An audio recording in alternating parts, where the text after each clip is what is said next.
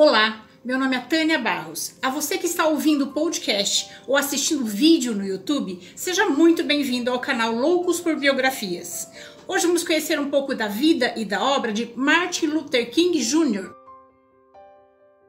Ele lutou contra a discriminação e a segregação racial nos Estados Unidos com uma campanha de não violência e amor ao próximo. Suas palavras foram ouvidas pelo mundo todo. Ele recebeu o Prêmio Nobel em 1964 e é considerado um dos 20 homens mais importantes do século XX. Martin Luther King Jr. nasceu em Atlanta no dia 15 de janeiro de 1929. Era filho do reverendo Martin Luther King e de Alberta William King.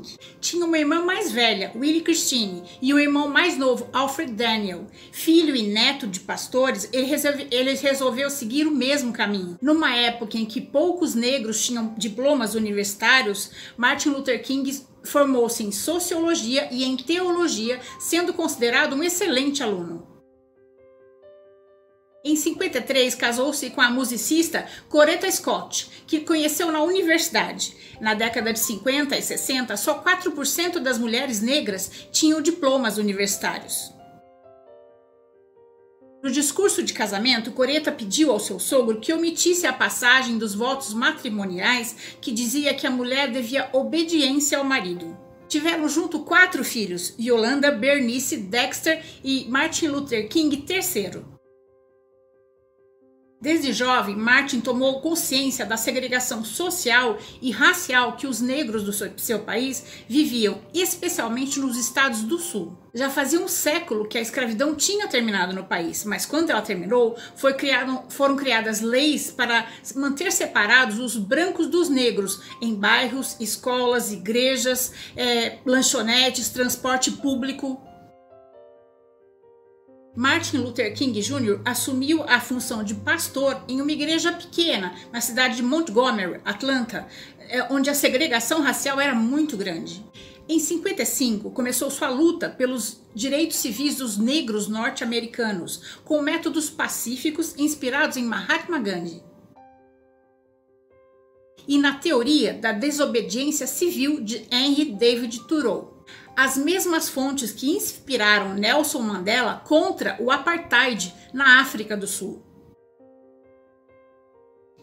Em 55, uma costureira negra, Rosa Parks, negou-se a dar o seu assento para uma mulher branca e foi presa e multada, já que a lei é, de supremacia branca era garantida naquele estado.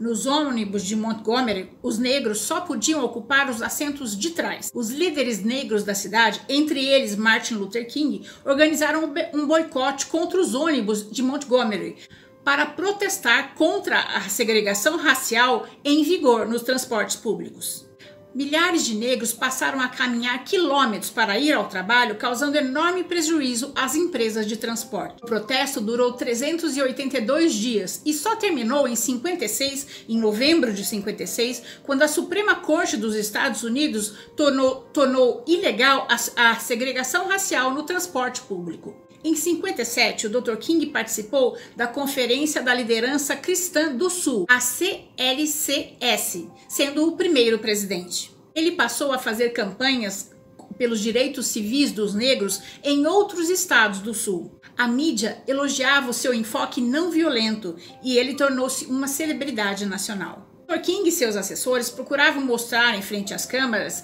a, a, a, violência das autoridades com os negros para criar uma consciência da nação e um debate nacional sobre o direito civil dos, dos negros. O movimento contra a segregação dos negros provocou a ira das autoridades e de grupos racistas como a Ku Klux Klan. Em 58, Martin foi ferido por uma mulher que, com problemas mentais que cravou-lhe uma tesoura no peito na sua sessão de autógrafos do seu livro Caminhando para a Liberdade. Em 59, ele viajou para a Índia para conhecer melhor as formas de protestos pacíficos usados por Mahatma Gandhi. Em 1960, o Dr. King conseguiu liberar o acesso dos negros em lanchonetes, bibliotecas, parques públicos, mas ainda não estava feliz. Ele dizia: O que adianta eles poderem ir às lanchonetes se não tem dinheiro para comprar o sanduíche e muitos não conseguem ler o cardápio porque na sua cidade não tem escolas para negros? Nessa época, Martin Luther King foi preso diversas vezes pelos argumentos mais absurdos. Em 63, o seu bom relacionamento com o presidente Kennedy, que tinha assumido o poder dois, dois anos antes, foi uma peça-chave na sua estratégia. Mas foi exatamente essa aliança, essa imagem idílica da reconciliação entre negros e brancos que provocou a ira de outro ativista muito mais radical, Malcolm X, que, que passou a criticá-lo abertamente. Malcolm dizia que a meta de Martin era perdoar os brancos que os tinham maltratado durante 400 anos. Era uma tática fraca de dar a outra face. Ele não concordava com isso. Ele defendia a supremacia negra e queria um Estado essencialmente negro. Em 63, em Birmingham, no Alabama, o reverendo King e outro pastor foram gravados pela TV sendo, sendo levados presos por terem organizado uma manifestação ilegal. A Câmara captou a agitação social, mostrando esse problema a todos os norte-americanos, para que o governo federal se visse obrigado a se envolver e aprovasse uma lei federal que anulasse todas as leis de segregação racial que estavam em, em vigor em Birmingham. Foi uma, na prisão que Martin escreveu a famosa carta, carta da prisão de Birmingham, onde pede ao clero que se envolvesse e o ajudasse e apoiasse a sua luta pela igualdade de direitos. Após a intervenção do presidente Kennedy, o Dr. King foi solto da cadeia. Uns dias depois, Martin e seus seguidores criaram uma polêmica em escala nacional. Eles trouxeram crianças para se juntar a eles nos protestos de Birmingham. Foi então que o comissário de segurança pública, Buchanan, decidiu usar cães de ataque e caminhões hidrante para dispersar os manifestantes. Só que a mídia impressa, o fotojornalismo e a televisão registraram toda essa violência que percorreu o mundo. De repente, Martin Luther King Jr. não era mais um militante, ele se tornou um herói. Dois dias depois de sua vitória sobre as autoridades locais, extremistas brancos incendiaram vários edifícios e logo depois os afro-americanos se amotinaram. O presidente Kennedy enviou a Guarda Nacional para Birmingham. No Harlem, Malcolm X deu voz à sua ira, dizendo que se um cão de duas ou quatro patas te ataca, você tem que se defender duas visões muito diferentes da causa americana. Dr. King disse que o amor era uma força poderosa que pode se organizar em uma ação direta e efetiva, e seu objetivo era a igualdade de condições para negros e brancos. Em junho de 63, o presidente Kennedy fez um discurso em rede nacional mostrando a condição dos afro-americanos do Sul como uma crise moral que afetava todo o país e disse que estava na hora dos Estados Unidos cumprir a sua promessa de igualdade e liberdade para todos os seus filhos em todos os estados. Logo após, Martin Luther King e outros representantes de organizações antirracistas foram recebidos pelo presidente Kennedy, que se comprometeu a agilidar a política contra a segregação racial nas escolas e a questão do desemprego que afetava de modo particular a comunidade negra. Cinco meses depois, o presidente Kennedy foi assassinado no Texas por um fanático. A nação ficou em choque, o seu funeral foi televisionado e o Dr. King perdeu um poderoso aliado. Em Washington, Martin continuou trabalhando com um grupo de senadores que era solidário às suas ideias, entre eles Robert Kennedy, irmão do presidente morto. Dr. King se re reuniu à redação de um projeto de lei sobre os direitos civis dos afro-americanos, que tinha sido iniciada pelo presidente Kennedy. Em julho de 64, foi assinada na Casa Branca a Lei dos Direitos Civis, uma lei federal que garantia a tão esperada igualdade entre negros e brancos. Martin Luther King posou para fotos ao lado do presidente Lyndon Johnson como um herói vitorioso. Em outubro de 64, Martin Luther King Jr. recebeu o Prêmio Nobel da Paz pelo combate à desigualdade e à segregação racial através da não violência e o amor ao próximo. E dividiu seu prêmio com moradores de bairros pobres de Atlanta, onde nasceu. Em 65, após a morte de um jovem negro, Jimmy Lee Jackson, pela polícia de Selma, Alabama, Martin Luther King, o CLCS e o CNVEC uniram forças para organizar uma marcha de Selma até a capital do Alabama, Montgomery, para reivindicar o fim da segregação nos estados do Sul e o direito ao voto. Houve três tentativas. A primeira, dia 7 de março de 65, 525 pessoas eh, marcharam em seis blocos, mas a intervenção violenta da, da polícia interrompeu a marcha. As imagens desta violência foram transmitidas pela TV para todo o país e o dia ganhou o apelido de Domingo Sangrento. O Dr. King não estava nessa marcha, ele estava em Washington negociando com o presidente Lyndon Johnson a autorização para fazer essa marcha. A segunda tentativa foi dia 9 de março. Muitas pessoas de outros estados tinham vindo para aderir à marcha. O reverendo King se abaixou, rezou e desistiu de continuar aquele dia. Ele disse que não estava seguro. Ele precisava da autorização do presidente Lyndon Johnson para que nem, nem mais um integrante eh, fosse ferido. Ele preferia que as pessoas o odiassem do que se ferissem. Na terceira tentativa, dia 25 de março de 65, com o apoio e a permissão do presidente Lyndon Johnson, a, a Marcha sobre Washington, ou a Marcha da Liberdade, como ficou conhecida, com, com, que reuniu 250 mil pessoas, finalmente aconteceu. Foi durante essa marcha que Stockley Carmichael, o futuro líder dos Panteras Negras, criou a expressão Black Power. No dia da marcha, toda a nação pôde acompanhar ao vivo pela TV, vendo pela primeira vez brancos e negros andando lado a lado e em paz. Foi nessa manifestação de marcha que Martin Luther King Jr. proferiu seu discurso famoso I Have a Dream, em frente ao Memorial Lincoln de Washington.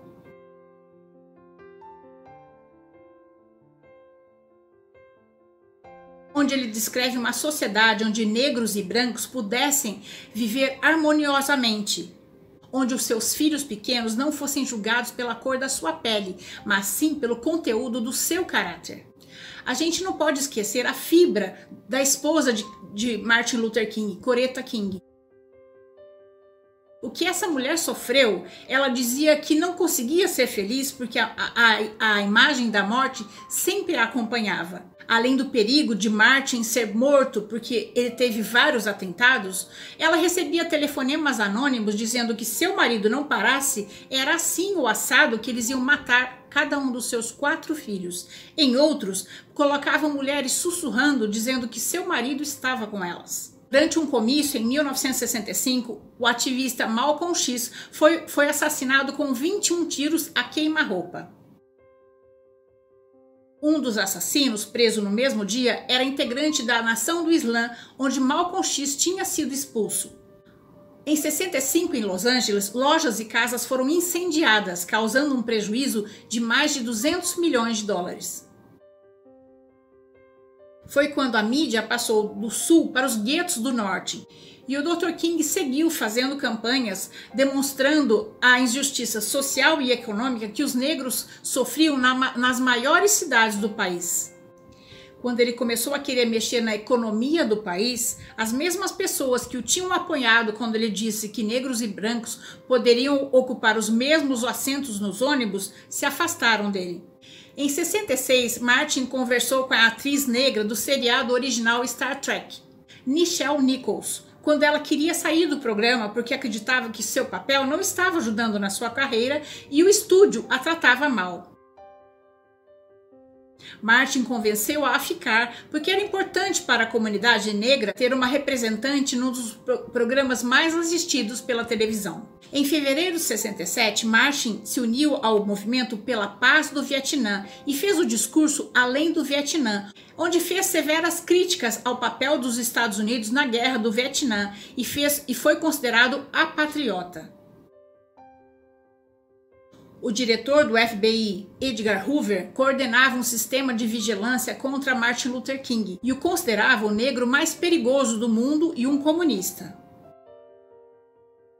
Em 68, Martin e o SCLC organizaram a Campanha dos Pobres, que tinha por objetivo garantir a ajuda às comunidades mais pobres de todo o país e foram a Memphis, no Tennessee, para participar da manifestação organizada pelos lixeiros em greve. Eles trabalhavam em condições subhumanas.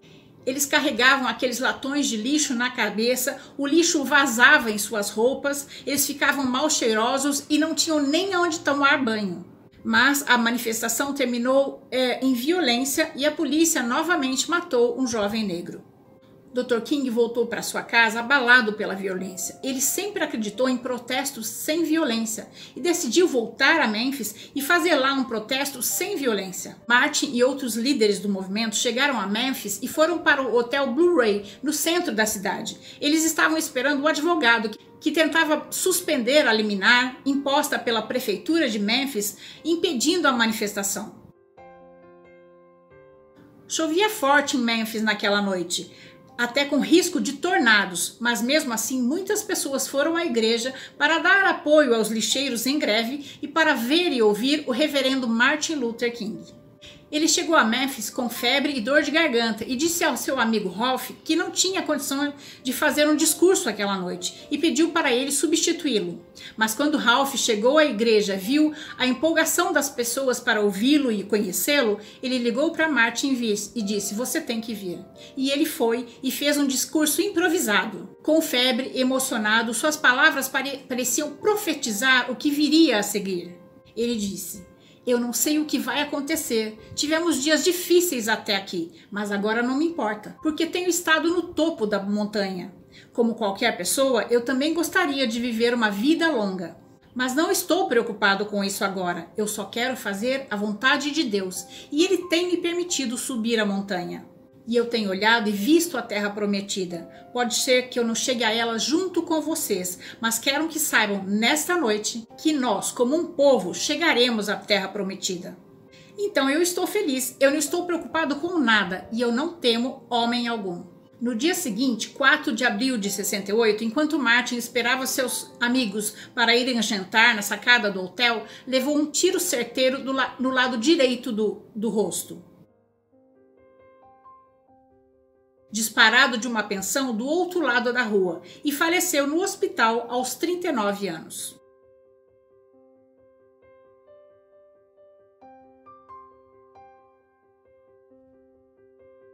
Robert Kennedy foi quem deu a notícia à nação. Dois meses depois, Robert Kennedy também foi assassinado.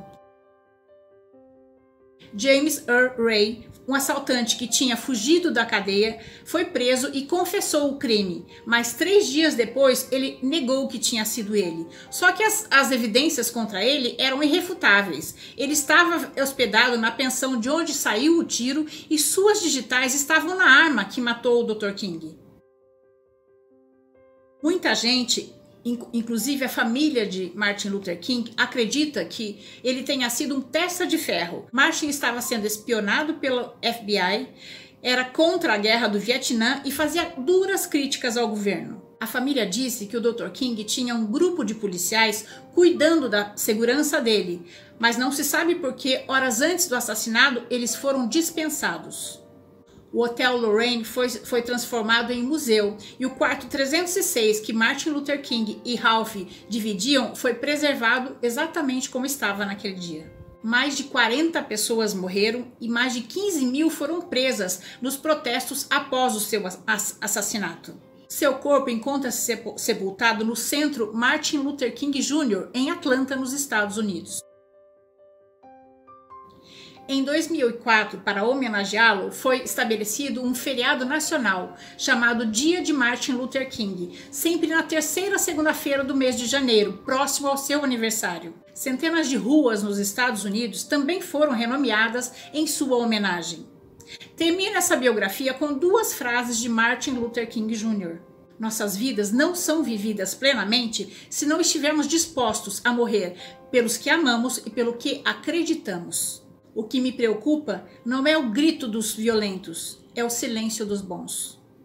Nossa liberdade de expressão não vem de graça. Muitos, como Martin Luther King Jr., sacrificaram a sua vida por ela. Por isso temos que valorizá-la e preservá-la quando alguém tenta obstruí-la. Quando a gente faz um café gostoso, podemos torná-lo ainda melhor colocando chantilly. Fiz essa comparação porque eu adoro café e também para ilustrar que a união pode tornar a, nossa vida sempre melhor. Essa é a nossa história de hoje. Espero ter contribuído para que seu dia tenha momentos muito agradáveis. Se você gostou, deixe seu joinha, conheça as outras histórias do canal e se inscreva no canal para conhecer as próximas histórias também. O canal Loucos por Biografias traz duas novas histórias toda semana, em áudio nos podcasts e em vídeos no YouTube clique no sininho para ser avisado das próximas histórias. Até mais!